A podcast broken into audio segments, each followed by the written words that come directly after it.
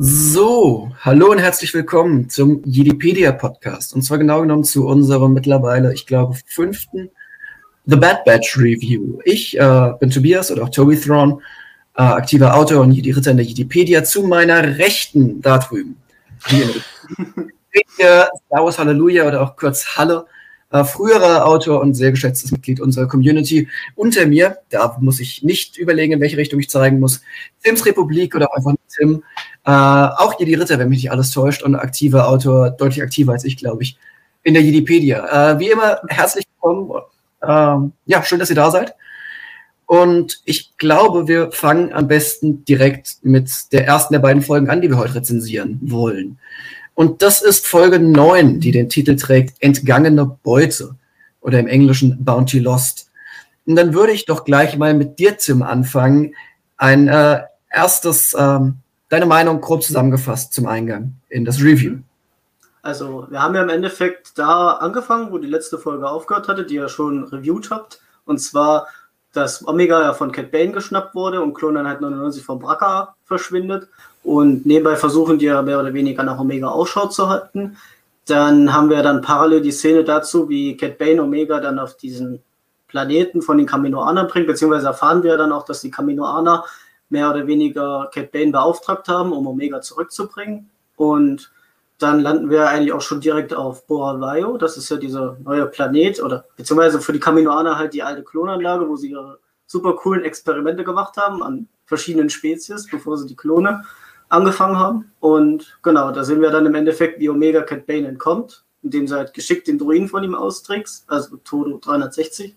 Ist im Endeffekt sein Assistent oder wie hat er selber gesagt, sein Partner.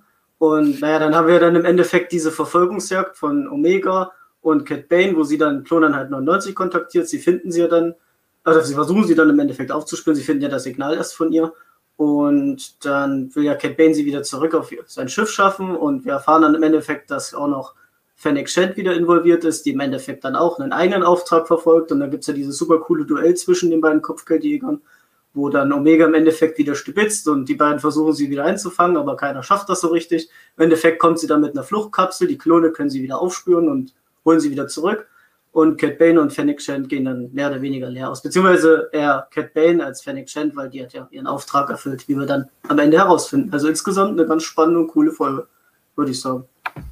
Ja, dann würde ich doch gleich mit dir weitermachen, Halle. Wie fandst du die Folge? Ja, also wie wir ja schon im letzten Review ein bisschen anklingen hatten, habe ich mir ja schon noch eine weitere Fennec-zentrierte Folge gewünscht. Disney hat zugehört, sie haben sie mir gleich auch noch bewilligt. Äh, jedenfalls kann ich mich definitiv nicht beschweren. Ich fand zwar eine sehr interessant gemachte Folge, in der wir gleichzeitig auch wieder einiges an Hintergrundwissen erfahren haben. Also man könnte mehr oder weniger sagen, seit Folge 9 sind eigentlich nicht mehr wirklich Fragen offen, die wir davor die ganze Zeit hatten. Aber ich denke mal, da kommen wir gleich sowieso noch zu, was sich da so mittlerweile alles geklärt hat. Und deswegen kann man auch sagen, es war auf jeden Fall eine sehr interessante Folge vom Inhaltlichen her, wobei ich mich jetzt immer noch ein bisschen frage, warum zum Keier beschäftigt Bane weiterhin so einen inkompetenten Druiden? Das äh, kann man sich, glaube ich, fragen. Dann mache ich doch mal mit meinem, äh, meiner grob zusammengefassten Meinung äh, weiter. Ich fand, die Folge hat natürlich Spaß gemacht beim Zuschauen. Ähm, viel Action drin. Ähm, gut animiert auch die Action. Gerade die, diese Location hat natürlich Spaß gemacht für, für die Art von von Folge. Ähm, was für mich aber eigentlich das, der Kernpunkt war, was es wirklich spannend gemacht hat, war, was wir, was wir mehr über die Auftraggeber dahinter gelernt haben. Gerade auch gelernt haben, dass ähm, Fennec Shand eben zur guten Seite quasi gehört ähm, und, und Omega beschützen soll, während Cat Bane sie natürlich entführen soll und, und ja, auf der, auf der bösen Seite sozusagen ist. Für mich eine, eine spannende Folge, die vor allem durch die Hintergründe noch mehr gewonnen hat als durch die Action an sich. Ähm, Halle, dann gebe ich dir doch mal das Wort. Du wolltest ja langsam in aller Ruhe durch die Folge führen, wie ich das sonst meistens mache. Ja, also wir fangen ja quasi schon mal erstmal mit dem essentiellen Punkt an, mit äh, Bane hat Omega auf sein Schiff entführt und dort eingesperrt. Also wir sehen direkt schon mal so ein bisschen auch wieder so, was wir ja schon mehrfach hatten, diese Parallelen zu The Mandalorian mit, wir haben ein Kopfgeldziel an Bord des Schiffs eines Kopfgeldjägers, wo wir jetzt auch wieder ein bisschen Hintergrund kriegen mit, Bane hat ein relativ großes Schiff mit eigenen Zellen für seine vermutlich manchmal eben auch lebend zu fangenden Ziele und äh, da kommen wir dann direkt auch zu der Interaktion mit äh, Omega versucht Todo davon zu überzeugen, lass mich dein abgeschossenes Bein reparieren, wodurch ja tatsächlich Hunters eher erfolgloser Schuss aus der letzten Folge einen sehr erfolgreichen Sinn gekriegt hat. Nämlich Todo hantiert mit seinem Beinchen rum, das er nicht repariert kriegt und Omega möchte helfen, um aus der Zelle rauszukommen. Wo wir ja direkt dann schon mal eine nette Interaktion kriegen, wo wir, finde ich, auch ein bisschen merken, dass Omega schon ein bisschen was von ihren Jungs gelernt hat. Aber da würde mich jetzt spontan interessieren, ich bin ja an sich nie so der Fan von diesen sehr emotional oder sehr menschlich agierenden Druiden. Aber wie steht ihr da dazu, dass die so miteinander interagiert haben? Ähm, also ich, ich, muss sagen, ich mag Todos Tollpatschigkeit oder, oder Unfähigkeit zu einem gewissen Grade. Ähm, gibt einfach eine, eine, nette, nette Abwechslung, netten Humor, Comic Relief rein. Passt für mich gerade in, ins Animationsmedium einfach gut rein. Ähm, ich weiß nicht, ob es in Live-Action genauso gut funktionieren würde, vermutlich eher nicht. Aber wir reden ja über eine Animationsserie, von daher von mir irgendwie passt das, auch wenn es natürlich sehr an den Haaren herbeigezogen ist, dass natürlich der Schuss von Hunter genau die Stelle trifft und naja. Trotzdem, für mich funktioniert es gerade im Animationsmedium irgendwie recht gut. Tim, wie siehst du das? Ich, ich finde auch animationstechnisch passt er eigentlich sehr gut in das ganze Schema rein und der peppt das ja auch so ein bisschen auf und lockert das auch so ein bisschen, die ganze Thematik, weil eigentlich ist es ja schon ernst, wenn man überlegt, okay, gut, da ist ein Kind hilflos, aber gut, sie ist nicht hilflos. Bei einem Kopfgeldjäger, Cat Bane, der dann wieder so eine galaktische Legende ist, würde ich ihn jetzt mal einfach nennen, also der im Endeffekt bekannt ist, wie wir ja dann auch später erfahren. Und ja, im Endeffekt Todo ist dann eine schöne Abwechslung und die beiden passen auch, finde ich, sehr gut zusammen. Also Cat Bane seine Professionalität und Todo seine Tollpatschigkeit. Ja. Ja, also ich glaube, du, man muss Cat Bane halt fast schon so einen, ich nenne es jetzt mal Tollpatsch an die Seite geben, weil gerade wenn man jetzt mal bedenkt, so gerade die Cat Bane-Folgen schon damals bei Clone waren ja auch eher dann auf der düstereren Seite mhm. angelegt. Also gerade wenn man zum Beispiel nochmal ans Geiseldrama denkt oder auch an die geplante Ermordung von Palpatine, das waren ja an sich ja, jetzt nicht wirklich Happy-Go-Lucky-Folgen, sondern Bane ist halt schon einer, der Leute erst erschießt und dann fragt. Ja, mhm. erst hängen dann fragen. Das gute alte Motto der Vereinigten Staaten von Amerika. Aber gut. Bevor wir jetzt noch Öl suchen, ähm, kommen wir doch direkt mal zum nächstwichtigsten Punkt der Folge. Also äh, quasi Bane fliegt das Schiff ja anstatt direkt nach Camino, was für mich ja schon irgendwie Sinn macht, also dass er eben nicht nach Camino fliegt, weil Camino ja eindeutig unter imperialem Kontroll oder unter imperialer Kontrolle steht. Das heißt, man braucht eigentlich einen eher neutralen Ort, um Omega auszutauschen, wo das dann eben nicht reihenweise Truppen mitkriegen oder der vermutlich auch immer noch auf Camino rumrennende Rampart. Äh, deswegen entscheidet man sich für diesen, ich nenne es jetzt mal Old Camino-Style aussehenden ehemaligen kaminoanischen Außenposten, der ja eigentlich eins zu eins aussieht wie das klassische Camino, nur halt 30 Jahre gealtert, so nach dem Motto. Ähm, ich weiß nicht, wie hat euch so die Optik gefallen? Also ich fand, es war sehr interessant gemacht, weil man halt dieses klassische sterile Camino hatte, nur aber jetzt, was, wenn da 30 Jahre niemand sauber macht?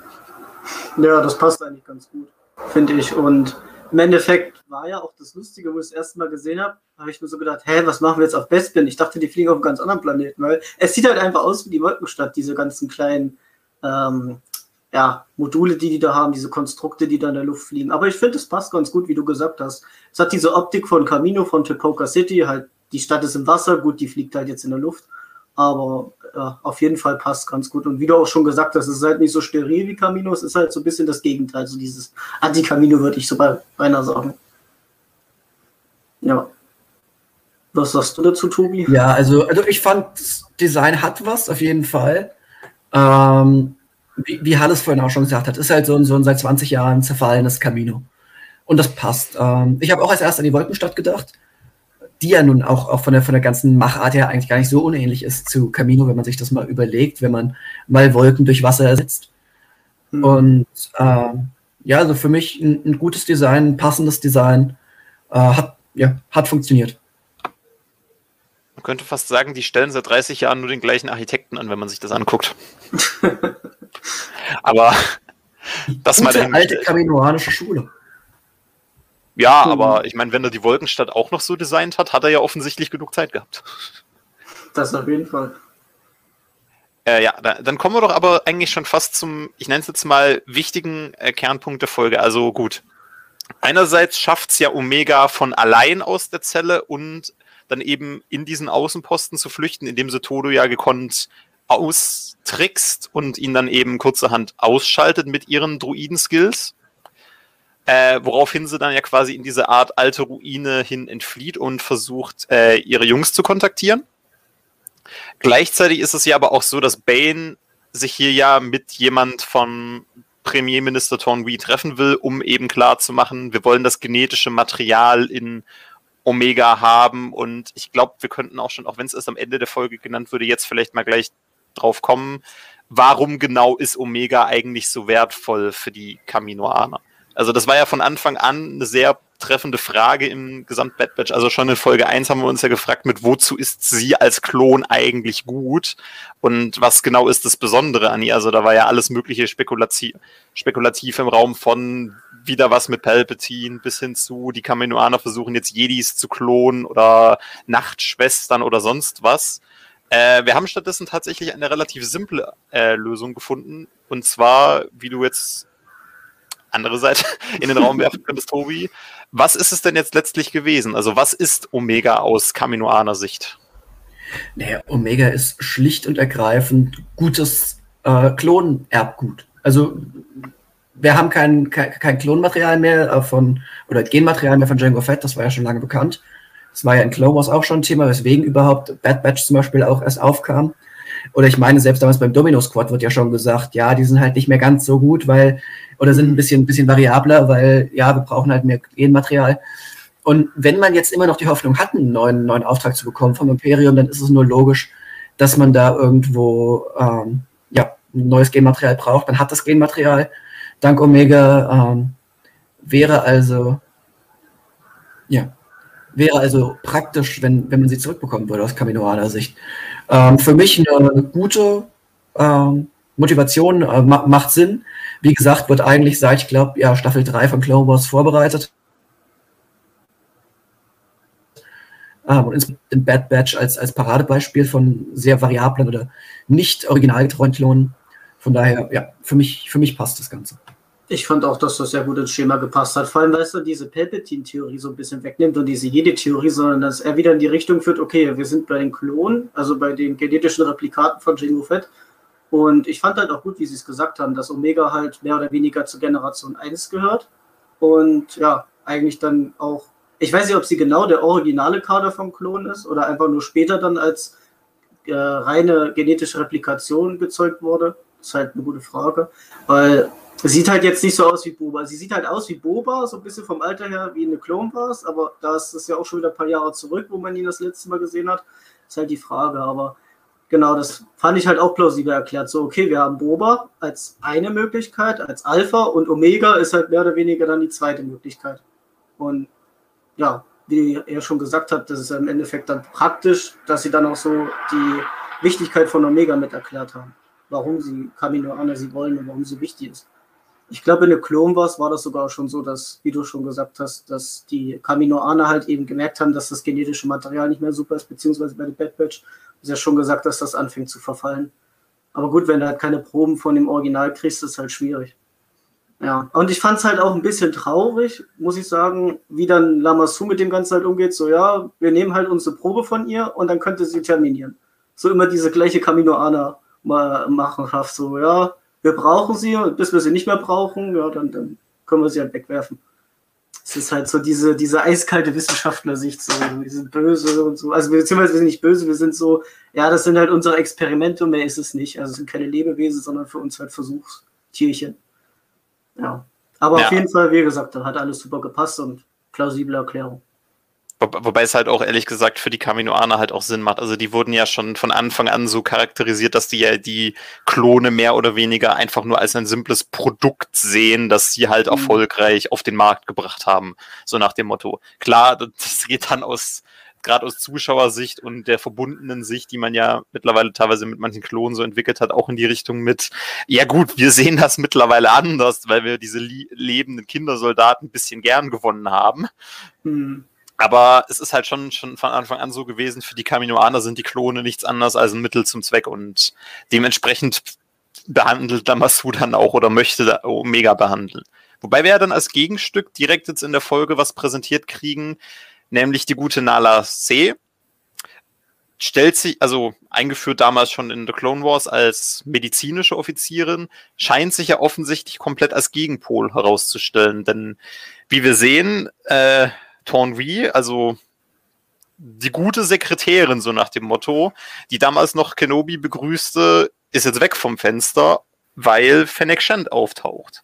Und die den Deal somit gekonnt verhindert und wieder ein Vermögen an Credits aus dem Fenster fliegt, buchstäblich. Wortwörtlich, ja. Äh, womit wir ja quasi auch direkt wieder die nächste Frage der Folge geklärt hatten, nämlich erstens hatten Cat Bane und Fennec den gleichen Auftraggeber? Nein, verschiedene, wenn auch beide kaminoanisch, aber beide mit unterschiedlichen Zielen. Denn, wie wir jetzt in der Folge erfahren, hat Nala C.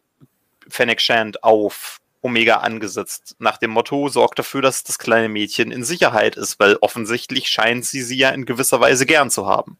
Wurde ja so ein bisschen auch in der allerersten Folge angeteasert, weil sie lässt das Bad Batch ja äh, entkommen. Aber da könnte man sich jetzt fragen, was genau steckt da noch so dahinter? Also will Nala C einfach nur, dass Omega jetzt in Sicherheit ist oder hat sie vielleicht auch noch was vor? Also ich sehe da jetzt irgendwie nur dahinter so, dass sie ein bisschen Omega so als Adoptivtochter lieb gewonnen hat, ähnlich wie es Django ja mit Boba geht. Hm. Aber was ist da so eure Meinung zu? Ich finde, das passt auf jeden Fall, was du gesagt hast. Ich muss sagen, ich habe mir halt in der Zwischenzeit so überlegt, wäre es vielleicht sogar möglich gewesen, dass vielleicht Lamassu zuerst Fennec Shand ähm, angeheuert hat und dann die Klone per Zufall gekommen sind und ihr erster Auftrag war es, mehr oder weniger Omega zu den Kaminoanern zurückzubringen und dann hat Nadase gesagt, vielleicht war sie ja auch damals schon der erste Kontakt, hat dann gemeint gehabt, so, nee, äh, hier, wir machen das mal in eine andere Richtung.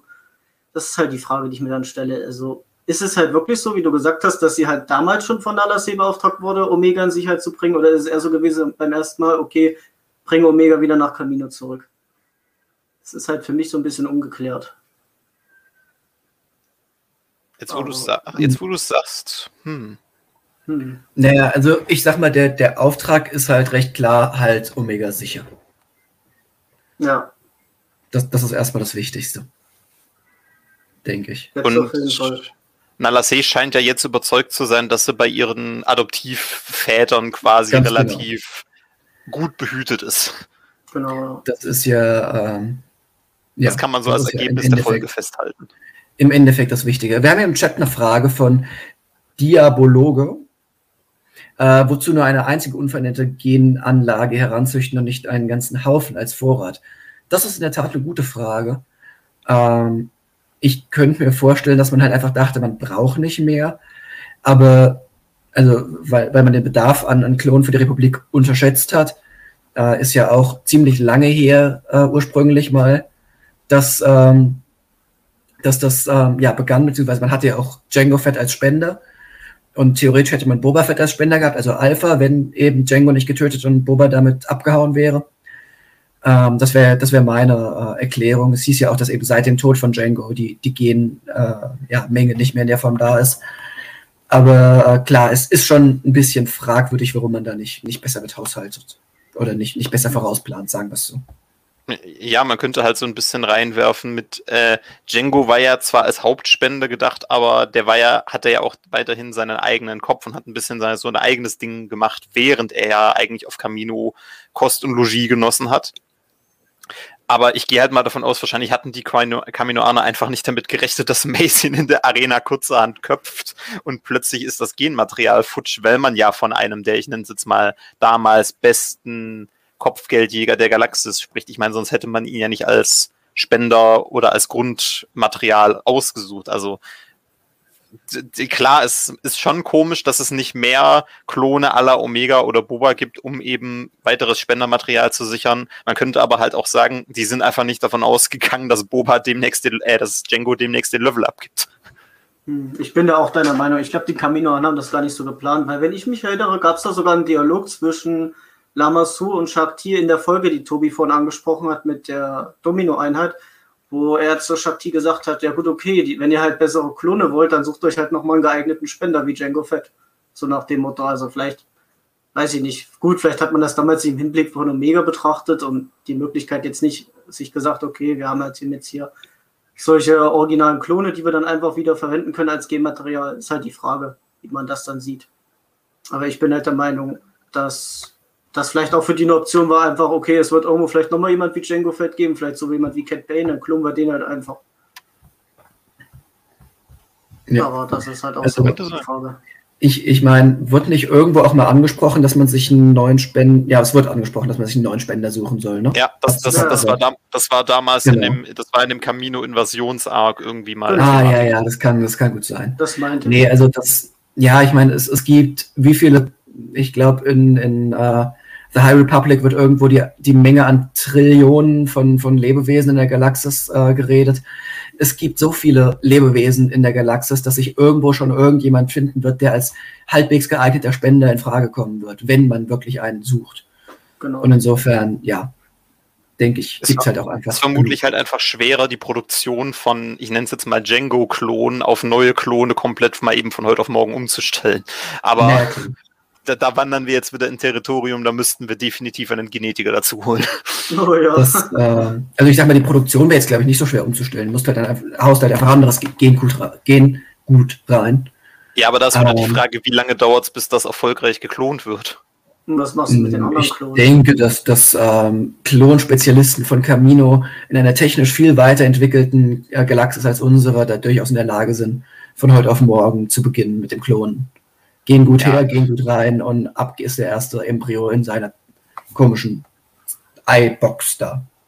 Wir können also vermerken, neben einem Lore-Buch über finanzielle Transaktionen und den Wert von Gegenständen hätten wir ganz gerne als nächstes ein Buch über wie klont man auf Camino eigentlich Leute.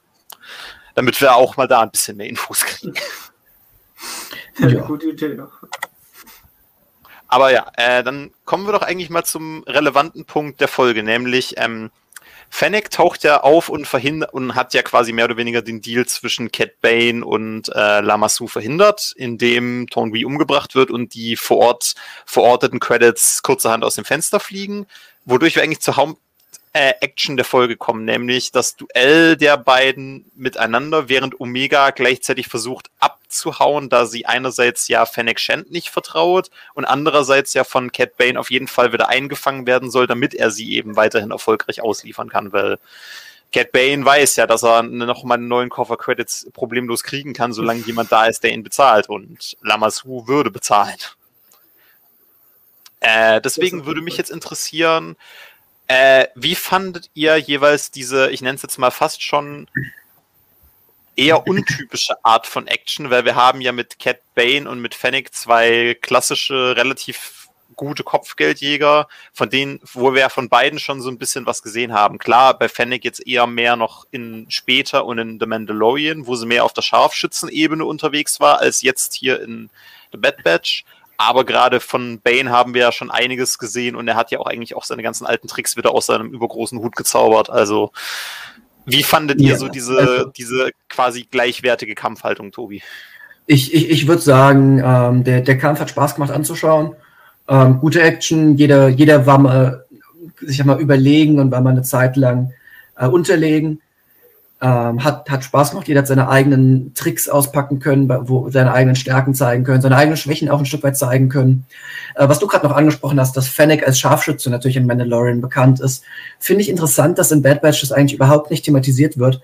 Von daher gehe ich davon aus, dass, dass Fennec sich irgendwann später auf das Scharfschützentum äh, spezialisiert hat, vielleicht auch irgendwann, nachdem sie gemerkt hat, dass, dass das was ist, was sie nochmal von anderen irgendwie hervorheben kann oder so ähnlich.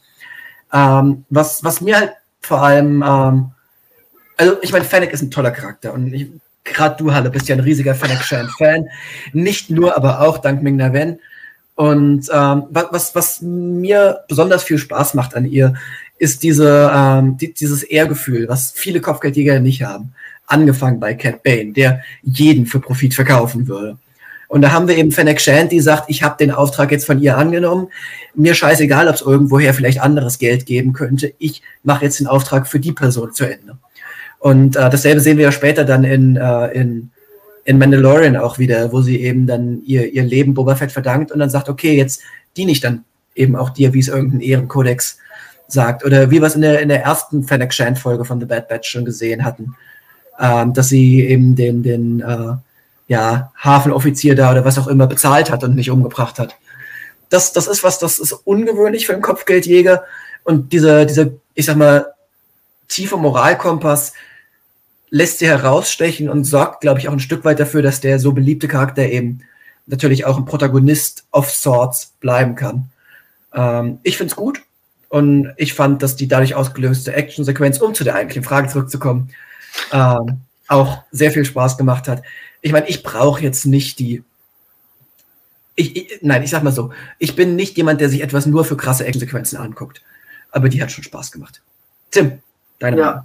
Ich finde, da hast du auf jeden Fall recht. Ich stimme dir auch weitestgehend zu, dass das alles halt eben sehr cool war und auch, dass halt Fennec Sheldon an sich halt ein sehr cooler und sympathischer Charakter ist und ja, du halt gesagt hast, diese Mentalität, die sie auch von The Mandalorian aufgegriffen haben, dass die Kopfgeldjäger halt auch einen Ehrenkodex haben können und nicht nur halt aufs Geld aus sind wie Cat Bane sondern ich glaube, in Clone Wars hat man das auch schon mal gesehen, dass es da auch Kopfgeldjäger gab, die sich halt lieber an ihren einen Auftrag gehalten haben, auch wenn es vielleicht nicht das maximale, ähm, die maximale Bezahlung dafür gegeben hat.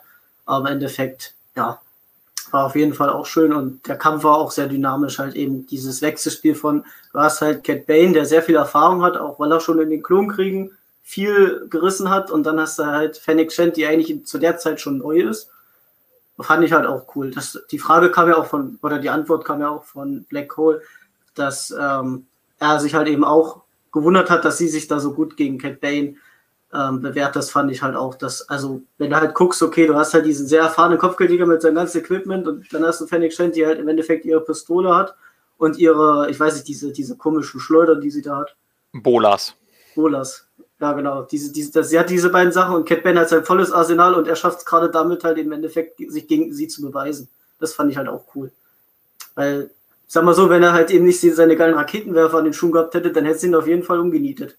Weil er wäre ja ganz schön tief in die ja, Wolken geflogen. Genau, aber das wäre halt so meins. Es war halt, wie gesagt, wie ihr schon auch gemeint habt, ein cooler Kampf und hat halt eben auch Action die Folge gebracht und Unterhaltung. Das ist ja auch immer wichtig bei sowas. Ja, also, also, also ja, wie du, wie du schon sagtest, Tobi, das geht halt auch ein bisschen in die Richtung, plus das, was Tim meinte, mit gerade diesen, äh, ich bin mir nicht mehr sicher, welche, welche Folge genau das war, aber die, äh, die damals, wo quasi ja eine Horde Kopfgeldjäger plus Anakin und Obi so ein Dorf vor Hondo und Co. schützen sollen, das war ja damals schon so ein bisschen so eine glorreiche Sieben-Nummer von. Ja, irgendwo erste Staffel, glaube ich, oder? Ja, zweite Staffel, ja. Ja, vom, vom Stil her. Und äh, das geht halt ein bisschen sehr in die Richtung mit, man will halt auf der einen Seite eben auch mal die, ich nenne es jetzt mal eher neutraleren oder guten Kopfgeldjäger zeigen, weil ja gerade Kopfgeldjäger so ein bisschen so auch aus Fansicht eine Art von Berufsbild ist in der ganzen Star Wars-Welt, das ja eigentlich immer sehr hoch gelobt oder sehr gefeiert wird von den Fans. Und man da eben halt auch neben dem klassischen Cat Bane, der seine eigene Großmutter für fünf Credits verkauft, eben auch die zeigen will, die ein bisschen netter umgehen oder sich auch ein bisschen an so einen eigenen Ehrenkodex halten oder an so gewisse moralische Prinzipien. Und Bane ist halt einer, dem geht es um den persönlichen Profit und das war's. Aber dann ähm, kommen wir doch eigentlich fast schon zum Ende der Folge. Also wir hatten ja schon quasi die gesamte Folge über so ein bisschen dieses, während Omega durch diese alte kaminoanische Anlage flieht, äh, versucht sie ja Hunter und Co. auf ihrem Schiff zu kontaktieren, was ja auch dank diverser technischer Spielereien, die vor Ort dann doch noch funktionieren, gelingt. Also zum einen diese 300 Jahre alte Satellitenschüssel, wo sogar noch ein Stück fehlt. Äh, bis hin zu, am Ende der Folge flieht sie dann in einer alten Rettungskapsel und wird von den Jungs aufgelesen in einer uns eigentlich schon sehr bekannten Einstellung, die wir damals in Rogue One schon mal gesehen hatten. Mit äh, Omega guckt nach oben aus einem Loch im Boden und in diesem Fall guckt ihr Lieblingsonkel Wrecker auf sie herunter und kann sie einsammeln. Also hatten wir quasi ein sehr schönes Folgenende. Ich weiß nicht, habt ihr im Kopf auch gleich diese Parallele hergestellt, als ihr das gesehen hattet? Witzigerweise habe ich es erst hergestellt, als ein jemand darauf hingewiesen hat. Also direkt hatte ich das nicht im Kopf. Aber wo es dann gesagt wurde, hat man es halt wirklich schon gesehen. Dieser, okay, du hast halt ein Kind, was verängstigt ist, was nicht weiß, was mit ihm passiert, und dann guckt da um so einen Glatzkopf raus, der sie halt aufnimmt. Ja. ja, da, da ist schon so eine gewisse Parallele drin, das stimmt. Es ist mir jetzt auch nicht so aufgefallen, aber im Nachhinein, ja, ja, macht Sinn. Es ist halt eins zu eins exakt der gleiche Shot und auch exakt quasi die gleiche Szene vom Ding. Hätten sie nur noch die gleiche Musik drunter gelegt, wäre es eindeutig gewesen, aber das haben sie dann doch unterlassen. Ähm, was ich noch interessant fand an der gesamten Folge ist so, äh, während wir auf der einen Seite ja Cat Banes Schiff ein bisschen näher gesehen haben, die ich glaube Adjudicator, ich hoffe Onicle köpft mich nachher nicht, äh, fand ich, wir haben ein bisschen wenig über, über, über Fennex Schiff erfahren. Also einerseits haben wir es weder vor Ort rumstehen sehen, noch haben wir es in größerer Ansicht jetzt mal zu Gesicht gekriegt. Äh, da hätte mich tatsächlich mal interessiert, wie Fennex Schiff eigentlich ein bisschen näher aussieht. Also klar, wir hatten eine Einstellung aus dem Cockpit und ich glaube, im ihrer spezifischen Folge ist ein, hatten wir einmal so einen Allshot vom Schiff im Gesamten, aber da würde mich tatsächlich mal interessieren, zum einen, wie heißt das Schiff, wie sieht's aus, wo basiert das Ganze wieder drauf? Aber das ist wahrscheinlich halt auch wieder sowas, das kriegt man dann hoffentlich mal in einem Database-Eintrag oder sonstiges in dieser Art. Das, das würde ich auch hoffen. Aber wo wir schon beim Thema Schiffe sind, ich finde ja auch einfach nur lustig bis traurig der Shitstorm, der aktuell im Internet los ist, dass die Slave One im neuen Lego Star Wars Set zu Boba, Fett, äh, Boba Fett Spaceship umbenannt wurde, um ja das Wort Slave nicht zu verwenden. Fand ich, ja. Ein, ein wenig sehr lächerlich, aber irgendwo auch lustig. Ja. Wobei auch der Shitstorm dazu einfach lustig ist, weil ja, Republikaner, Star Wars-Fans, die im Internet rumhaten, sind halt Fandom Menace, wie es so schön heißt. Ja. Wobei Lego uns seine ihre, äh, also von dem Konzern die spezifischen Bezeichnungen halt irgendwie selten gut gepasst haben. Ich kann mich noch an so Dinge erinnern, da haben sie mal Anakin als R2D2 verkauft. In irgendeinem Originalkatalog von dem Thomas. Offensichtlich. ja. Ja gut, wir haben ja schon aus einer Deleted Scene gelernt, er spricht fließend Bibob. also vielleicht nicht so weit hergeholt. Vielleicht, ja. Anakin was a robot the entire time. Demnächst auf einem YouTube Theory Channel deiner Wahl. Weil ich da auch einen Fakt gesehen habe, ich weiß aber nicht, ob es stimmt, ob es vielleicht auch einfach nur eine Spekulation ist, dass sogar Anakin Todo wieder repariert hat, weil wir gerade bei der Folge sind. Weil der wurde ja eigentlich im Jedi-Tempel zerlegt. Da würde ich sagen, ich habe da oh. irgendwas von Wikipedia oder so gesehen gehabt. Die hatten da so einen Post. Aber ich weiß nicht, ob ihr das irgendwie, ob ihr da was gelesen habt oder so. Zugegeben, ich habe mich tatsächlich auch ganz am Anfang der alten, also der achten Folge damals gefragt, als Bane aufgetreten ist, mit von wegen, ich war mir auch relativ sicher, dass Todo irgendwann während Cat Banes Abenteuer in die Luft geflogen ist oder zumindest zerschossen wurde oder zurückgelassen, irgendwas in der Art halt. Also ich hatte ja. nicht im Kopf, dass der weiterhin mit Bane rumhängt, weil er ja zum Beispiel auch in der ich meine, in der Klo, in der hier äh, wir wollen Palpatine umbringen, Plotnummer keinerlei Rolle gespielt hat. Genau. Und die spielte ja relativ am Ende von Clone Wars. Und da davor war er ja eben zum Beispiel bei der Holocron-Sache mit dabei. Also da fand ich es dann irgendwie, habe ich mich jetzt aber auch nicht mehr darum gekümmert mit, muss ich zugeben, ist er zwischendurch mal in die Luft geflogen und wurde wieder zusammengesetzt oder hat er sich einfach einen neuen geholt und den, anstatt die Todo 2 zu nennen, einfach auch weiterhin als Todo zu bezeichnen. Aber da werde ich mich nachher noch mal schlau machen wollen. Hm, ich würde sagen, ich habe da irgendwas von Wikipedia gesehen, irgend so ein Post war das, glaube ich, auf Instagram oder so. Das fand ich dann auch ganz interessant, aber keine Ahnung, vielleicht ist es einfach nur Spekulation oder so. Ja, wäre ja nicht das erste Mal, dass wir anfangen, wild zu spekulieren bei neuen. Inhalten. Das stimmt, ja. Aber das könnte man ja fast zum Schluss sagen. Also spekulationsmäßig gibt es ja jetzt eigentlich nichts mehr. Also gerade die Folge hat eigentlich komplett aufgeräumt mit allem, was es an Spekulationen so gab. Also wir wissen genau, was Omega für eine Art Klon ist. Wir haben geklärt, wer Leute auf Omega als Kopfgeldjäger angesetzt hat. Und äh, wir wissen jetzt, dass er definitiv weiterhin bei der Einheit bleiben wird und nicht nochmal entführt werden soll, außer Bane schaut nochmal vorbei. Mhm. Was ja vielleicht auch noch passieren könnte in weiteren Folgen. Aber an sich gibt es jetzt ähm, eigentlich keine wirklich offenen Fragen mehr, oder wie seht ihr das? Eine offene Frage ist und bleibt in meinen Augen immer noch da. Wie kann es sein, dass ein 1 zu 1 identischer Klon von Django Fett weiblich ist? Wir hatten ja im, im Wiki schon die von äh, Lys sehr gepushte Theorie, dass Omega trans ist, was ich Disney nicht zutraue. Es kann natürlich sein, dass es eine ganz einfache Erklärung gibt, dass halt irgendwie die kleine genetische Mutation halt doch vorgekommen ist oder was auch immer. Trotzdem ist das eine Frage, auf die ich mir noch eine Antwort wünsche, weil ein Klon ist eigentlich identisch. Und wie kann Omega dann weiblich sein? Wie gesagt, die Option mit dem Trans nehme ich einfach mal nicht rein, weil das sehr, sehr untypisch für Disney wäre und keine Ahnung. Ich, ich glaube, es gäbe Medien oder ja, Medien, in denen das vielleicht auch besser verpackt werden könnte als in, in so einer Animationsserie bei, bei einem kleinen Kind. Da gäbe es, glaube ich, ja, Arten von Charakteren, die vielleicht für sowas auch einfach besser passen würden, in meinen Augen. Ich, ich, ich würde unter dem Aspekt widersprechen, dass ich äh, Disney es zutraue, dass sie da einfach gar nicht weiter drauf eingehen. Das also, dass wir quasi den gesamten Rest von Bad Batch, also die weiteren jetzt noch fünf, sechs Folgen, keinerlei Antwort auf genau diese Frage kriegen werden, sondern Omega ist halt einfach weiblich, weil sie sich als sie sieht. Und wir werden einfach nicht geklärt kriegen, ob sie an sich trans ist, also eigentlich äh, geklont wurde als Junge, sich selbst aber als Mädchen bezeichnet. Oder ob das völlig andere Gründe hat ich könnte durchaus denen zutrauen, dass sie das einfach gar nicht klären, weil sie sich somit komplett aus diesem Minenfeld an die einen nerven dann in die Richtung, die anderen hauen dann in die Richtung drauf raushalten, indem sie es quasi über Show Don't Tell einfach nur in den Raum stellen und nichts weiter dazu sagen werden. Dann wäre das Ganze aber ziemlich schief gegangen, weil es eigentlich im Internet, wie gesagt, abgesehen von Liz, nirgends diskutiert wird. Also ich habe es auf, auf Twitter oder so nirgends die Theorie gesehen, Omega ist trans.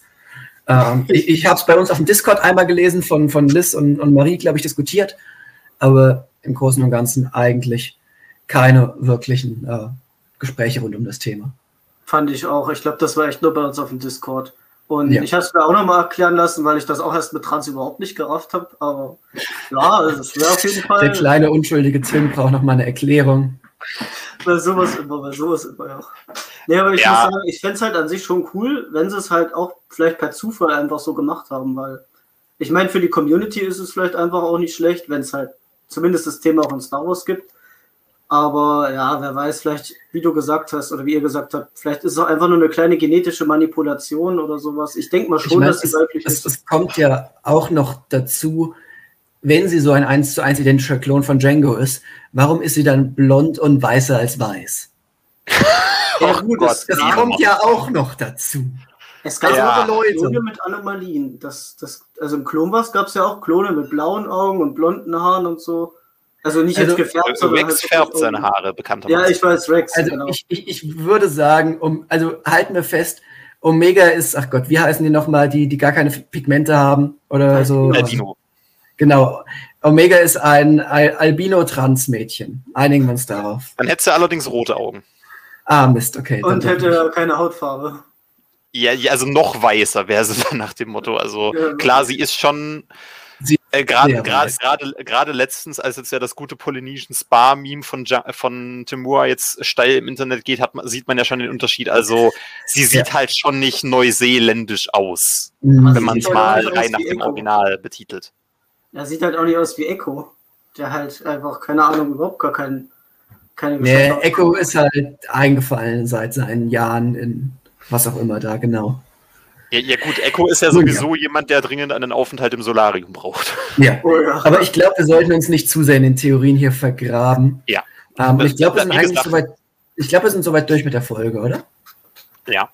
Und gerade ähm, was Omega angeht, vielleicht erfahren wir noch was bis zum Ende der Staffel, vielleicht auch nicht. Ich würde aktuell mein Geld eher setzen auf, das wird nicht mehr thematisiert.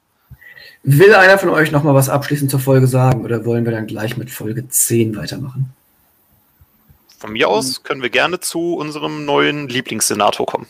Dann auf geht's zu Folge 10 Vorurteile oder im Englischen Common Ground, äh, was nicht wirklich dasselbe ist. Tatsächlich passt der deutsche Titel aber, wozu Halle, glaube ich, gleich was sagen möchte, etwas besser als der englische Titel. Also, Halle, deine Meinung zur Folge und in Klammern ja auch zum Titel, Klammer zu.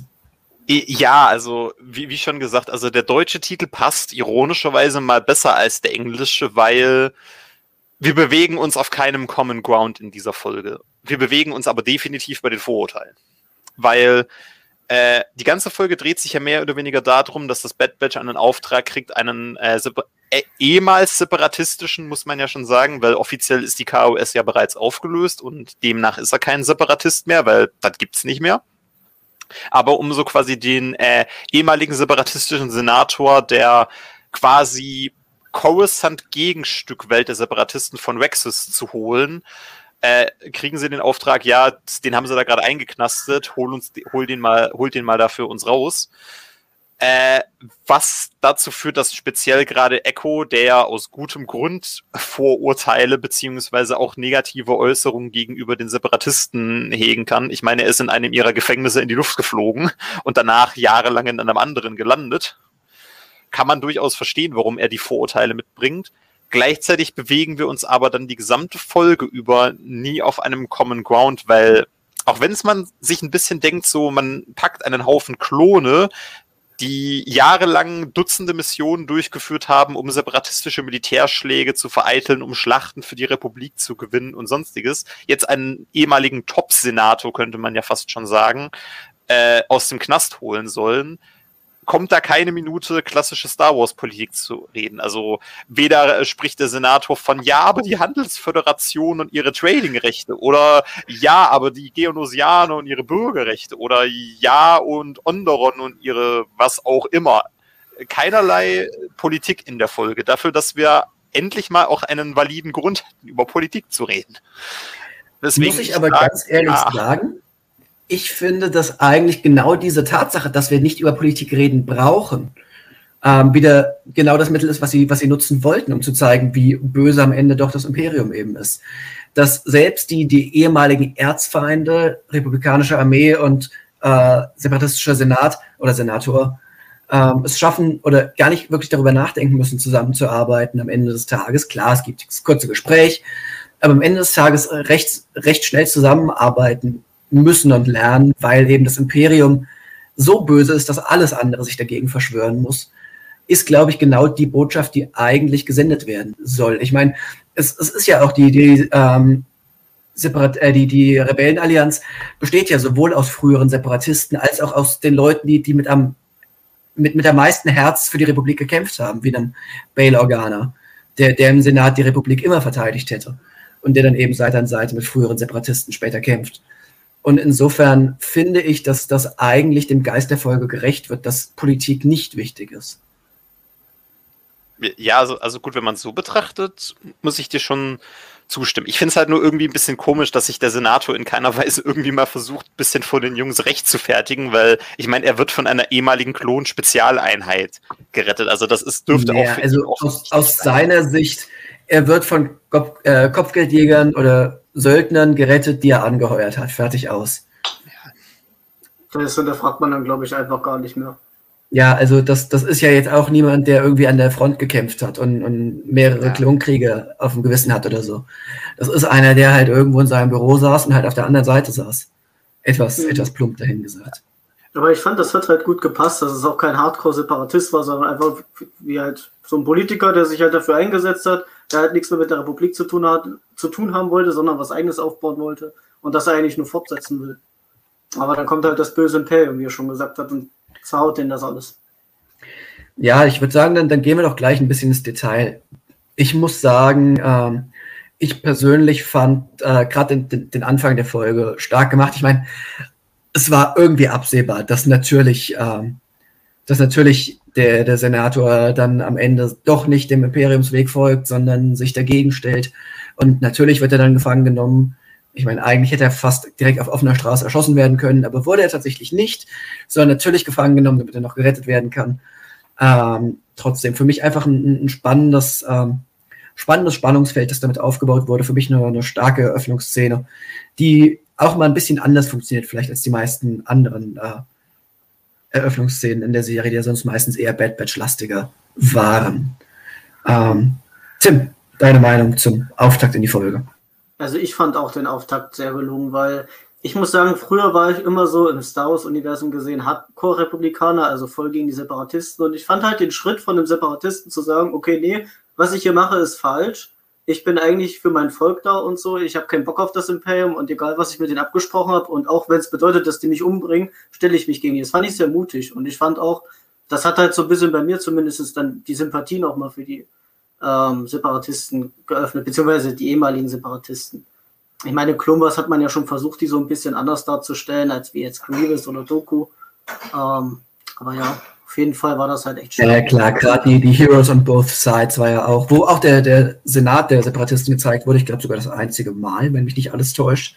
Ja. Ähm, der, der Story Arc, der, der ja auch gezeigt hat, okay, das sind eigentlich nicht die, die Bösen, sondern die Bösen sind halt Dooku und, und die anderen Anführer, aber die Menschen dahinter sind, sind halt eigentlich, normal. eigentlich normale Leute, die nur das Beste für sich wollen.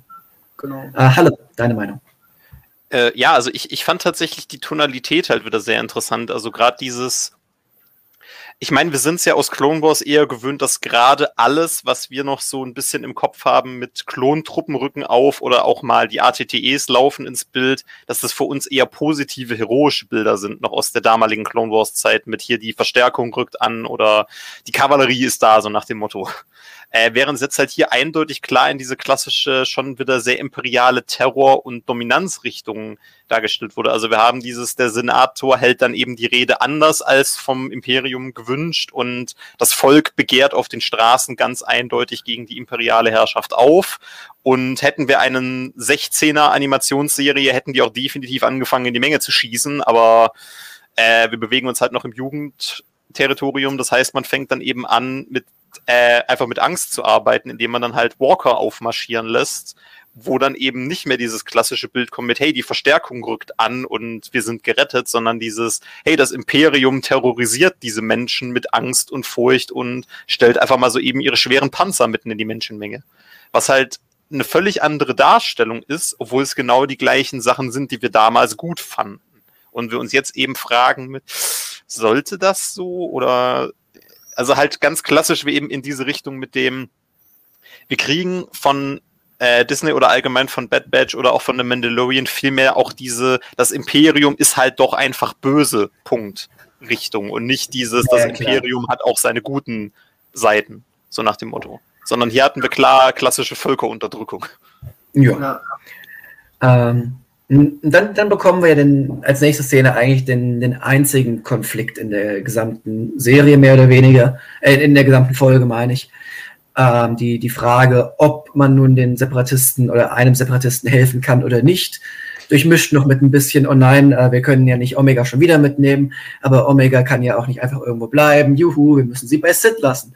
Aber ich glaube, auf den Handlungsbogen kommen wir am Ende nochmal zurück. Das würde ich jetzt erstmal äh, überspringen und tatsächlich bei, beim Bad Batch bleiben der, der Konflikt, ob man nun äh, Separatisten helfen kann oder soll oder nicht, ähm, für mich fast, also ja, es, es war irgendwo logisch, dass, dass das Bad Batch nicht einfach so äh, sagt, oh ja, juhu, ein Separatist, wir sind jetzt dein bester Freund. Trotzdem fand ich gerade in der, in der sich wendenden politischen Landschaft das ein wenig für mich ein bisschen komisch, dass der Konflikt so aufgemacht wurde, wie er aufgemacht wurde so als, als grundsätzlich, oh nein, das ist ein Separatist, dem können wir auf gar keinen Fall helfen. Obwohl man literally gerade selbst im Endeffekt zum Separatisten wurde, indem man sich vom Imperium ähm, abgespaltet hat. Also nicht zum Separatist, weil man keinen eigenen Staat aufmacht, aber zumindest sich klar gegen das gestellt hat, was früher mal die Republik war. Ähm, und ja, mit, mit Rex auch jemanden gesehen hat, der sich nun ganz offensiv gegen das Imperium zu stellen scheint, auch fast separatistisch, beziehungsweise, wie wir sie später nennen werden, äh, Rebellenallianzmäßig. Und ja, also der, der Konflikt, es, es hat schon irgendwie gepasst, aber irgendwie so ganz funktioniert hat es für mich nicht. Halle, deine Einschätzung. Äh, ja, also, also bei mir geht es ein bisschen einfach in die Richtung über, ich nenne es mal persönliche Erfahrungen aus Charaktersicht Und es ist halt einfach so, wir sehen die Separatisten längst in einem anderen Licht, wegen so Sachen wie der ganzen Bonteri-Nummer oder eben den eher dann positiver dargestellten ähm, Separatisten, von denen wir ja eindeutig dann auch welche schon gesehen hatten. Aber mal, ich finde halt gerade dadurch, dass sie halt eben primär Echo genutzt haben über dieses, wir können Separatisten nicht vertrauen oder wir sollten nicht mit Separatisten arbeiten, hat aus meiner Sicht fast schon wieder relativ gut funktioniert, weil Echo halt definitiv auf der Hardcore-Seite hängt mit, er hat ja quasi nur die absolut schlechte Seite der Separatisten mitgekriegt. Zum einen musste er, um einen Jedi zu retten, in eins ihrer schlimmsten Foltergefängnisse ein dringen, von dem wahrscheinlich der andere Senator, den sie da heute gerettet haben, noch nie gehört hat, aber ist halt trotzdem Separatist.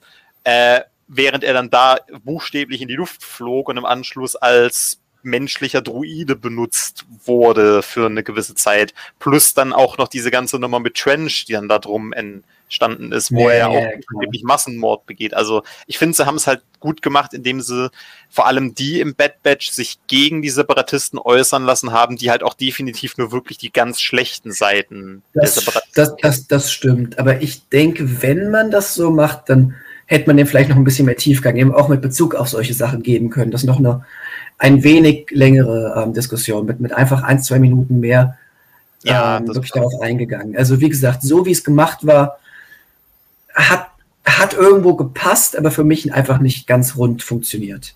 Tim, ja, es hat halt ein bisschen die Interaktion gefehlt. Also es war ah, ja mehr ja. oder weniger so, die, es, das Bad Batch wirft die ganze Zeit nur in den Raum, wir können Separatisten nicht trauen, ja, während klar. der Senator halt drei Meter daneben steht und kein einziges Wort dazu ja, verliert. Logisch, logisch. Also ich fand, das hat halt ich fand auf jeden Fall, es hat schon irgendwo gepasst. Also es hat es abgerundet. Zumindest wenn man an Echo denkt und wie Halle schon meinte, an, wenn man an die Charaktere denkt und die persönlichen Erfahrungen. Ich meine, es passt halt, wie ihr schon gesagt habt, zum Titel der Folge. Es ist halt nur mal ein Vorurteil, die die haben. Die haben halt auch drei Jahre lang gegen die gekämpft und wissen ja, was die Separatisten alles irgendwo gemacht haben. Klar, die Senat der Senator kann ja nichts für die Sachen, die an der Front passieren. Aber ja, trotzdem ist man dann irgendwie immer so ein bisschen voreingenommen. Aber im Endeffekt haben sie es ja dann trotzdem irgendwie gelöst und sich damit arrangiert und von daher hat das dann auch, finde ich, dann am Ende hin wieder gepasst, weil sie sich ja dann gemerkt haben, okay, gut, der ist halt auch Kings Imperium, der ist eigentlich wie wir jetzt, auch wenn er früher mal auf der anderen Seite war, jetzt sind wir auf der gleichen Seite. Und das sieht man ja auch öfters in Star Wars, dass es halt immer solche Dinge gibt. Hat man ja auch schon in der Clone Wars gesehen, zum Beispiel bei der Death Watch, die von Bo-Katan angeführt wurde. Erst waren die ja so hardcore gegen die Republik und die Jedi und dann haben sie ja sich nachher mit der Republik und den Jedi zusammengetan gegen Maul. Und das hat man ja auch schon an einigen Stellen gesehen, dass das funktioniert. Ja, das stimmt auf jeden Fall. Ähm, ich würde sagen, wir gehen, gehen einfach gleich weiter im Text. Und ja, ich glaube, diesen, diesen gesamten Komplex äh, Senatorrettung, äh, große Actionsequenz können wir, glaube ich, in einem äh, abhandeln, weil da nicht viele kleine Details ähm, passieren. Hallo, wie fandest du die, die gesamte Rettungsaktion? Ich fand's gerade gegen Ende hin ein wenig kontrovers weil äh, sie aus meiner Sicht irgendwas anderes gemacht haben in der Planung oder das damals nicht so im Kopf hatten, weil wenn wir mal gerade ganz an den Anfang von Clone Wars, also ähnlich von Clone Wars, von The Bad Batch zurückdenken, speziell die ähm, die Folge mit äh, der äh, wieder mit hier wird sind bei den LeQuains unterwegs. Warum schießen plötzlich die, also warum schießt das Bad Batch plötzlich ausschließlich, selbst als sie vor den Jungs in den Walkern flüchten müssen, nur mit Betäubungsmunition auf die, auf ihre, ich nenne es jetzt mal Brüder oder ehemaligen Klone. Weil gerade im, äh, am Anfang der Staffel, beziehungsweise halt auch in eben gerade der Folge mit den LeQuains, haben sie ja durchaus scharf auf die geschossen. Ohne Rücksicht auf Verluste. Ich meine, ich habe es beim, beim Reingehen habe ich soweit verstanden mit, sie möchten keine Aufmerksamkeit auf sich erregen und ähm, versuchen hier das, ähm, das, also quasi keine Blasterlöcher oder Leichen zu hinterlassen, weil die Betäubungsschüsse ja offensichtlich weniger auffällig sind, als wir ballern einfach Leute um. Aber ich fand es gegen Ende komisch, dass sie da nicht angefangen haben, scharf zu schießen, weil sie das ja vorher schon definitiv ohne Skrupel getan haben, obwohl es auch andere Klone sind, so nach dem Motto. Das fand ich ein bisschen komisch. Aber das mhm. könnte vielleicht so ein klassischer Fall sein mit von wegen aus Produktionsgründen wurde das vielleicht vor dem anderen damals schon animiert und dadurch ergibt sich jetzt halt irgendwie so ein bisschen so eine zeitliche Kontroverse, weil sie es in einer früheren Folge so gemacht haben, aber jetzt plötzlich möglichst non-lethal gegen andere Klone vorgehen wollen. Ich meine, sie saßen diesmal in einem Walker. Sie hätten buchstäblich die Leute umblasen können, aber haben es gelassen. Und ich habe so das Gefühl, eigentlich hätten sie es tun können. Oder auch tun sollen vielleicht. Ich, ich, ich stimme dir auf jeden Fall prinzipiell zu bei der Argumentation, weil es ist halt echt komisch. Erst schießen sie die ganze Zeit scharf, wie du auch schon gemeint hast, und dann halt eben auf einmal mit Betäubungsschüssen. Ich könnte mir vorstellen, dass es vielleicht ein bisschen zusammenhängt dann mit dieser Geschichte auf Braca, mit Wrecker, dass sie vielleicht gemerkt haben, gut, okay, eigentlich können die Klone ja nichts für das, was sie da tun, aber das ist halt auch weit hergeholt. Also, ist halt es ist gar nicht so weit hergeholt, jetzt wo du das, sagst. Das kann ich mir tatsächlich vorstellen, dass das so. Ein bisschen die, ähm, ja, die, die, die ähm, Inspiration, sag ich mal, ist dafür.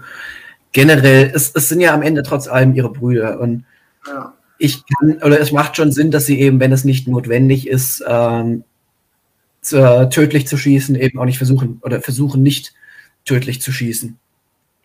Ja, und insofern, jetzt, jetzt, wo du es anmerkst, ich muss zugeben, daran hatte ich bisher nicht gedacht. Ich habe da halt primär an äh, Rex aus The Clone Wars gedacht. Ich meine, der eine Szene, wo er nachher Ahsoka rettet, da schießt er ja noch scharf. Und dann, so sie halt sagt, er soll nicht scharf schießen, dann irgendwann macht das ja dann auch irgendwie. Und wahrscheinlich auch mit dem gleichen Vorwand, okay, es sind halt irgendwo meine Brüder, eigentlich will ich die ja gar nicht umbringen. Auch wenn ich es könnte ja. und vielleicht sogar müsste in manchen Situationen. Ja. ja. Aber es ist, ist ein gutes Argument. Ja. Aber nee, also das wäre alles, was ich zu der Kampfszene zu sagen hätte im kritischen ja. Sinne. Ansonsten war es sehr gut gemacht. Ich fand auch den, den, den Walker-Einsatz irgendwie sehr, sehr lustig gemacht. Mit zum einen, wie sie den eben leer räumen und dann damit quasi die langsamste Verfolgungsjagd aller Zeiten starten. Ja, also für mich, für mich hat die Szene auch funktioniert, ähm, wie sie ihn langsam rausholen, wie auch dieser, dieser Service-Druide es tatsächlich schafft, ähm, nützlich zu sein bei der Rettung mehrfach. Und äh, wie sie auch selbst merken, ups, Omega ist ja gar nicht da, wir können den Plan gar nicht durchziehen, aber bei der, an der einen Stelle, ich glaube, ihr wisst, welche ich meine, mhm.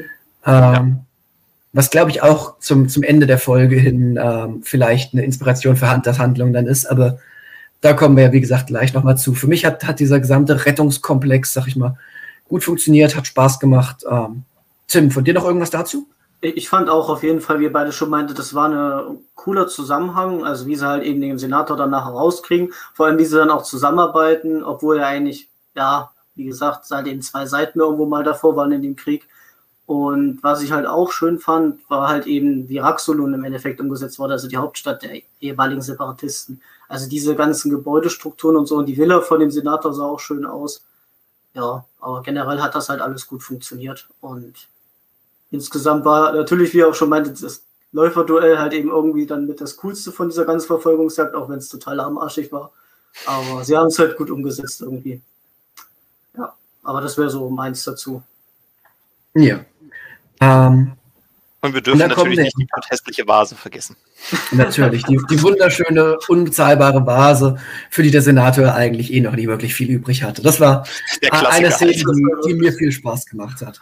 Das, das, das ist das klassische Schwiegermuttergeschenk. ich, ich, hatte mehr Sorgen um den Weinkeller, weil der sah eigentlich ziemlich schick aus. Ja, ja den hätte, ich, hätte man mal mitgehen lassen können. Nun ja, wie auch immer. So Wie auch immer, ähm, wir haben ja noch eine Frage aus dem Chat von Diabologe. Äh, meint ihr denn, diesen Senator Fuzzi sehen wir irgendwann nochmal wieder? Ich könnte ihn mir irgendwie gut in der Endor-Serie vorstellen, als Mitbegründer der Allianz macht insofern wenig Sinn, dass wir ihn, glaube ich, sonst in keinem Star Wars-Medium bisher kennengelernt hatten in der Form. Ähm, kann natürlich sein, dass wir ihn nochmal wiedersehen. Äh, Gerade Endor ist aber ja auch eben nicht eine Filoni-Serie, das darf man nicht vergessen. Ähm, insofern ist da die Frage, wie eng zusammenhängt da überhaupt die Produktionen sind. Ähm, Animation muss ja auch viele, äh, grob zwei Jahre vorher, glaube ich, normalerweise schon eingesprochen sein oder wird normalerweise schon deutlich vorher eingesprochen. Und insofern, ja, ich, ich weiß es nicht. Ähm, es kann natürlich sein, dass wir ihn nochmal wiedersehen. Ich, ich würde es nicht ausschließen. Aber ich denke jetzt auch nicht, dass das ähm, so hochwahrscheinlich ist. Ich, Wie seht ihr das? Ich hätte ihn jetzt tatsächlich eher so auch so als einen typischen Randcharakter bezeichnet, den man einfach nochmal verwenden wollte. Also ich bin mir relativ sicher, dass wir seine genauso schon animierte Figur mal damals eben, als wir da den Separatisten-Senat hatten, dass er da mal zu sehen war oder auch kurz näher im Bild war und dass man ihn eben deswegen rausgegriffen hat, weil er in der Hinsicht schon so eine bekannte Figur ist, aber halt auch nur so eine kleine Randfigur, weil wir brauch, man brauchte halt einen separatistischen Senator, den man vielleicht schon mal so gesehen hat, der aber ansonsten irgendwie keine sonderliche Relevanz hat, weil man ja eben äh, bisher wirklich nicht viele bekannte Separatisten kennt, die Teil der Rebellenallianz sind. Also gerade Mon Mothma oder Bail Organa sind ja alles klassische republikanische Senatoren, die die Rebellenallianz mitgründen. Und wir haben da ja nie groß separatistische Senatoren im Bild gehabt, die auch als Separatisten bezeichnet wurden, sondern wenn, dann waren es immer alles Ex-Republikaner.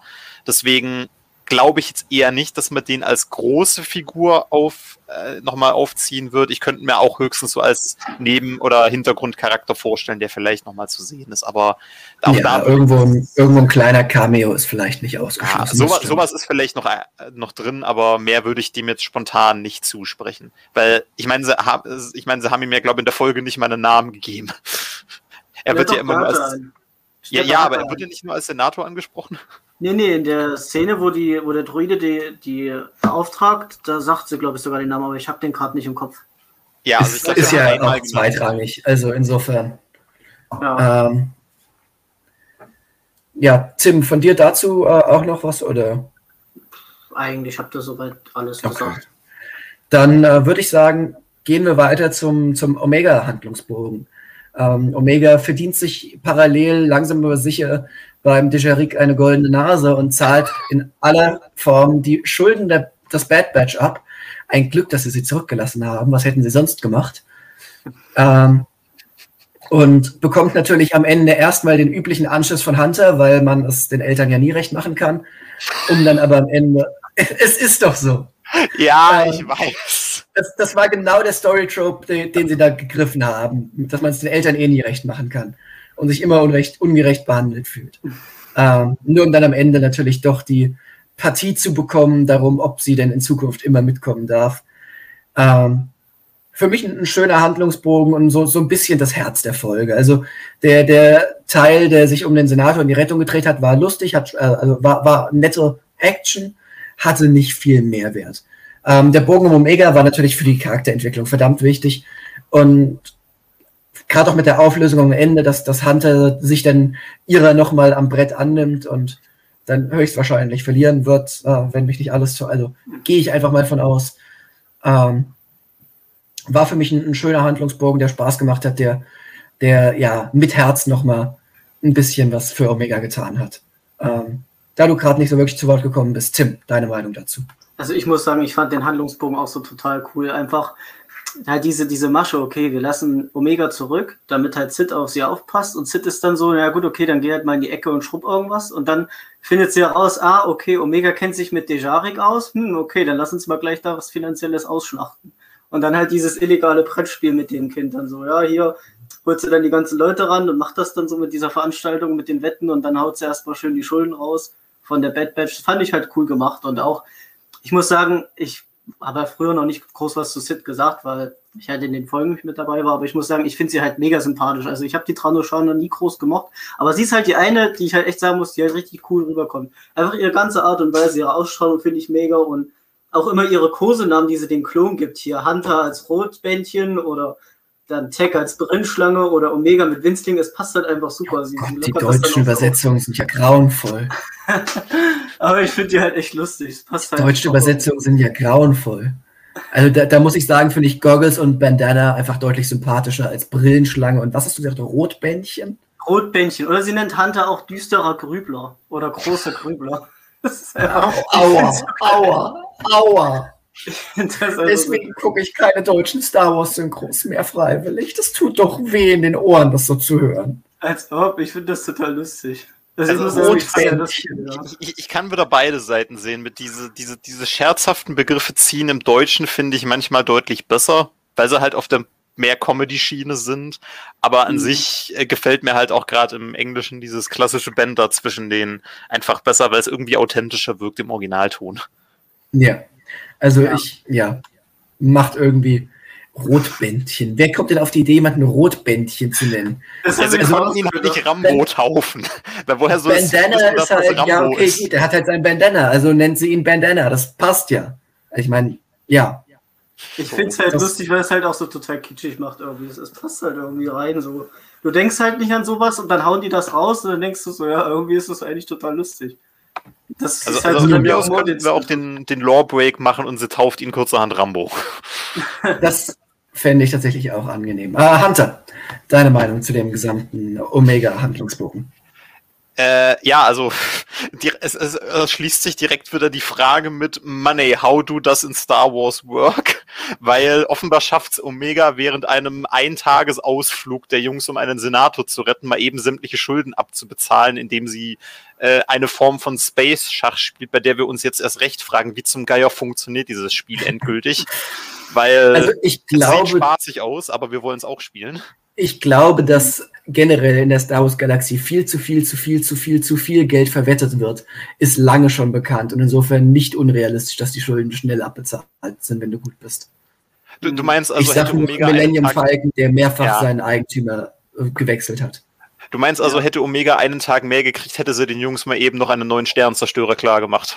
So ungefähr. Weil dann kommt irgendein anderer reicher Fatzke-Senator um die Ecke und verwettet mal eben sein eigenes Schiff. So ungefähr. Ich meine, man muss ja nur an Kanto Byte denken, wo dann die ganzen reichen Leute hocken und alles gefühlt verzocken, was sie haben. Würde auch so denken. Das ist aber was anderes. Das ist was anderes. Das, das ist halt das, das ich sag mal, äh, Schnösel oder, oder reichen Eliten-Casino. Ähm, das ist was anderes als das Billig-Casino oder, oder ja, die, die Spielhallen für die einfachen Leute, sag ich mal. Genau. Ja. Also im Endeffekt, die, die, die ähm, gehobenen Eliten-Casinos, da spielen halt Leute, weil sie ein bisschen Spaß dran haben, mit viel zu hohen Beträgen, die ihnen trotzdem nicht wehtun. Ja. Ähm, in, in den klassischen Bruchbuden, da spielen halt die Leute in der Hoffnung, das Geld ihres Lebens zu machen und verspielen dabei ihre letzte Unterhose. Ja, gut, wenn man so Oder sieht. Ihren Falken im Fall von Lando. Und im, in Legends ungefähr fünfmal pro Person Lando und Hahn. Grob geschätzt. Also es wird halt echt hardcore gezockt in den, im Star Wars generell. Ja. Wo man sich dann also gerade in der Unterwelt, die ja nun sehr, sehr präsent im Star Wars Kanon gezeigt wird. Ich meine, die, die langweiligen Otto-Normalverbraucher-Burger werden ja nun mal nicht gezeigt im Star Wars-Universum. Oder kaum, selten. Ich bin ja immer noch von der How I Met Your Mother oder Friends-artige Sitcom, die auf Coruscant spielt, aber das ist ein anderes Thema. Du, du, meinst, wir fragen uns dann auch die ganze Zeit über, wie zum Geier können sich diese fünf Bruchbuden-Heinis dieses teure Apartment leisten? Ganz genau das. Jetzt, wo du es sagst, jetzt will ich es auch. Nun ja. Ähm, nee, kommen wir zurück zum Thema. Die Folge, ähm, sicherlich eine Folge, die die Story an sich nicht viel weitergebracht hat. Ich habe online auch den Begriff Filler gelesen, gerade mit der Charakterentwicklung für mich, aber doch recht deutlich kein Filler, weil mhm. Charakterentwicklung ist wichtig. Ähm, für mich eine Folge, die, die auch wieder Spaß gemacht, sorry, die auch wieder Spaß gemacht hat. Ähm, ja, die, die Serie hat keine oder wenige extremst Ausbrüche ins Positive. Aber sehr solide Star Wars sind die zehn Folgen bisher durchgängig gewesen.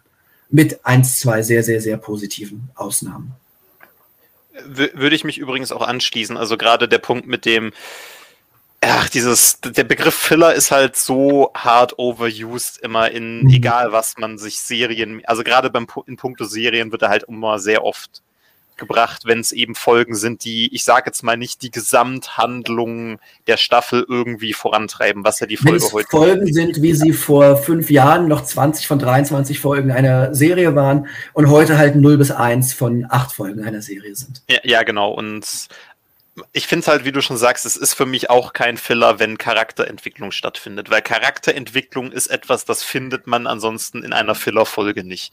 Filler-Folgen sollen wirklich nur so funktionieren, dass man die Woche rumkriegt und dass du sie im, Nach im Nachhinein auch komplett ignorieren könntest.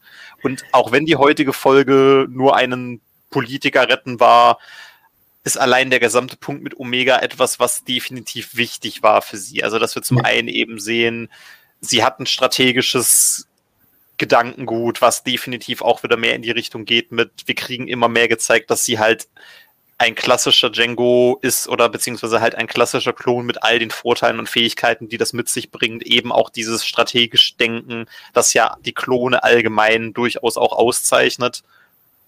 Beziehungsweise was ja als Hauptverkaufsargument pro Klon immer gesagt wird, mit Klone können strategisch denken, diese Blechbüchse da nicht. Mhm. Bis sie uns den Taktikdruiden präsentiert haben, aber Schwamm drüber. äh, jedenfalls ist das für mich halt ein sehr wichtiger Punkt der Folge gewesen, dieses Omega darf auch wenn sie nicht beim Team ist, trotzdem ein bisschen zeigen, was sie kann. Und wir haben auch direkt das abgehakt mit, wir hatten eine Omega-zentrische Folge mit letzter Woche und Folge 9 und jetzt eine un-Omega-zentrische Folge, wo sie nur kleine Nebenrolle hatte, womit auch diese klassische Trope von Serie wieder abgehakt wäre. Logisch. Ähm, Nochmal zu dem, was du gerade zum Thema Filler gesagt hast. Im Endeffekt, wenn man sich ältere Serien anguckt, ob es jetzt Gut, Extrembeispiel sind natürlich Sitcoms, wie ich habe sie eben schon genannt, How I Met Your Mother, Friends oder auch, keine Ahnung, The Big Bang Theory. Da sind ja im Endeffekt gefühlt von den, was, 200 Folgen oder was die es gibt, grob 190 Filler-Episoden eigentlich. Ähm, nach, nach dem, was heute alles Filler genannt wird, nicht nach dem, was eigentlich Filler ist. Ich meine, da sind immer noch ein guter Anteil an Fillern drin, aber das, was heute als Filler bezeichnet wird, wären damals eigentlich alle Folgen gewesen. Aber selbst wenn man sich irgendwelche fünf, sechs Jahre alten äh, Action-Fernsehserien anguckt, wie eins meiner liebsten Beispiele Arrow. Man, man schaue sich mal Arrow Staffel 1 an. Nach heutigem Maßstab wären grob geschätzt vier oder fünf Folgen davon spannende Folgen und der Rest Filler. Tatsächlich Filler waren ja vielleicht mal zwei oder drei zwischendurch, aber definitiv nicht die breite Masse. Dann habe ich die Staffel anders im Kopf als du. Also es gab schon viel Charakterentwicklung im Laufe der Staffel. Ja, okay, gut. Äh, da würde ich fast sagen, man kann dann immer aus jeder Folge fünf Minuten rausschneiden und das reicht. Das ist was anderes, aber. Ja, deswegen. Also ich bin da ja. mit der Argumentation, solange eine Charakterentwicklung vorhanden ist, ist es keine Fehlerfolge. Wobei ich sagen muss, mit dem Begriff kann ich gerade bei Star Wars nicht viel anfangen, weil man hat ja immer irgendwie was. Entweder entwickelt sich irgendein Charakter oder man hat wieder irgendwas Neues, was wieder irgendeine Frage klärt oder so. Also es gibt halt schon immer noch genug Inhalt. Ich würde sagen, so viele äh, Beispiele mit also Folgen. Ich sag mal, es gibt vielleicht zum Beispiel bei einer Serie wie The Mandalorian durchaus ja, ein, zwei ja. Folgen, die man problemlos als Filler bezeichnen kann. Also ich erinnere da mal nur an eine gewisse zweite Folge der zweiten Staffel, die Spaß gemacht hat, keine Frage, aber die für die Handlung am Ende des Tages ja gut ja. nicht ja, viel gebracht hat. Oder auch wenn man ans klassische The Clone Wars denkt, klar, ja, klar. da kann man, da die, da kann man, da kann man einige definitiv rauskürzen, ohne jetzt explizit ja. Folgen zu nennen, aber es gibt who's definitiv tust, Folgen. Alles mit Jar Jar, who's tust. ja, gut. Ich liebe, die, ich liebe die Folgen mit Jar Jar, aber da waren einige dazwischen, nicht alle, aber viele, die, die doch recht fillerlastig waren. Ja gut, also wir, wir, hatten, wir hatten ja letztens schon wir, hatten ja letztens schon geklärt, äh, mit einer der besten Nummern ist äh, Mace und Jar Jar in ihrer Auf Koks Episodennummer, wo man sich halt wirklich denkt, das haben sie besoffen über geschrieben nachts um halb drei. Episode über den Frangol Clan habe ich meinen ersten Wikipedia-Artikel geschrieben, der bis heute ein handwerklich guter Artikel in der Wikipedia ist. Inklusive ja, einem Bild aus Indiana Jones und der Tempel des Todes im HDK, um Parallelen aufzuzeigen. Also, die man jetzt bitte. definitiv sehen kann. Ja, aber es war auf jeden Fall gut. Du ja. meinst wegen dem auf Koks geschrieben oder wegen den tatsächlichen Parallelen? Sowohl ja. als auch. Und äh, das Tempel des Todes wurde doch auch auf Koks geschrieben. Ja, das, das kommt schon hin. Wahrscheinlich, ja. Vor allem mit dieser einen Herzszene da. Trotzdem macht der Film Spaß. Spätestens, dass ja, Harrison Ford verletzt ausfiel, war sowieso klar, der Film geht den Bach runter. Nun ja, ich bin mal gespannt auf den neuen Indie. Aber wir kommen vom Thema ab. Ähm, Will, will einer von euch noch was sagen? Habe ich irgendeinen von euch jetzt noch nicht zum Fazit zu Wort kommen lassen? Oder?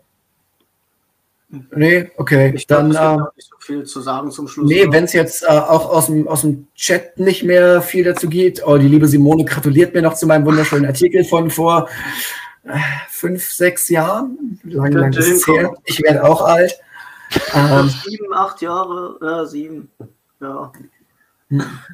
Vielleicht auch das. Lang auf jeden Fall. Ähm, ich buchte ja. neben mir einen Platz im Seniorenwohnheim. Viel, vielen lieben Dank, Carla.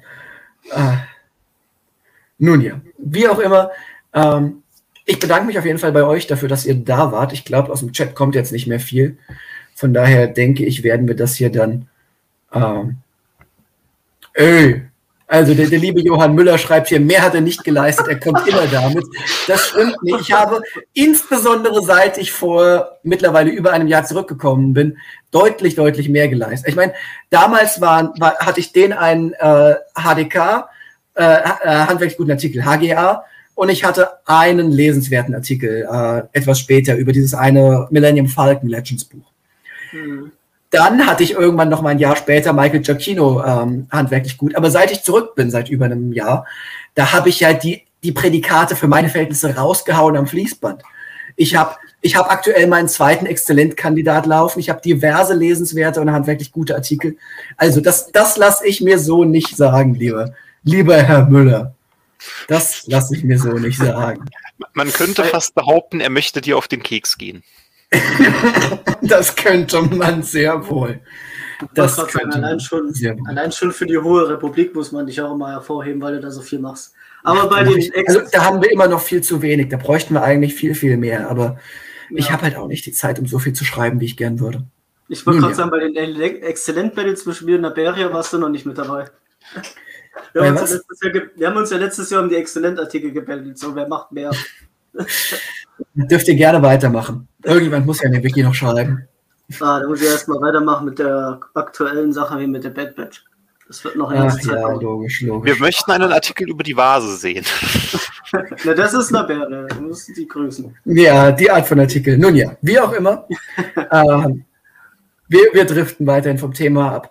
Ähm, lieber Chat, wenn es jetzt noch nicht äh, nette Kommentare gibt, glaube ich, sind wir am Ende der Folge. Ich glaube, das dürfte unser längstes Bad Batch Review sein, mit einer Stunde 16 jetzt schon. Halle ja. und Tim, ich danke euch wie immer sehr, dass ihr dabei wart. Ähm, hat viel Spaß gemacht. Liebes Publikum, euch danke ich auch. Wenn ihr jetzt äh, noch dran seid, bitte einmal äh, Likes da lassen, kommentieren, alle Links in der Infobox anklicken und abonnieren und folgen und sonst was, was man da alles machen kann. Alle Beiträge liken, alle Beiträge speichern, alle Beiträge kommentieren und teilen und schickt hier den Link an alle eure Freunde, egal ob sie Star Wars mögen oder nicht. Spamt sie zu, wie es nur geht. Ähm, ja, wie auch immer, ich, ich bedanke mich dafür, dass ihr äh, wie immer eingeschaltet habt. Es gibt vermutlich nächste Woche ein Review zu äh, Alphabet Squadron, den neuen Fliegerbüchern, die jetzt gerade im, im Blanvalet Verlag erschienen sind, mit dem lieben Halle und dem lieben Jule. Ähm, ich klinke mich das eine Mal dann auch sogar aus. Äh, selten, selten, dass ich die Gelegenheit nutze, meinen Mund zu halten, aber diesmal schon. Und ähm, ich freue mich natürlich trotzdem, wenn ihr einschaltet, auch wenn ihr mein wunderschönes Gesicht dann nicht zu sehen bekommt. Wie auch immer, vielen Dank, dass ihr diesmal eingeschaltet habt. Vergesst nicht, alle Likes und sonst was dazulassen. Wir sehen uns vermutlich in zwei Wochen zum nächsten Review wieder. Halle und Jule sehen euch hoffentlich nächste Woche zum nächsten Buchreview. Bis dahin, macht's gut. Ähm, viel Spaß, habt eine schöne Woche und natürlich möge die Macht mit euch sein.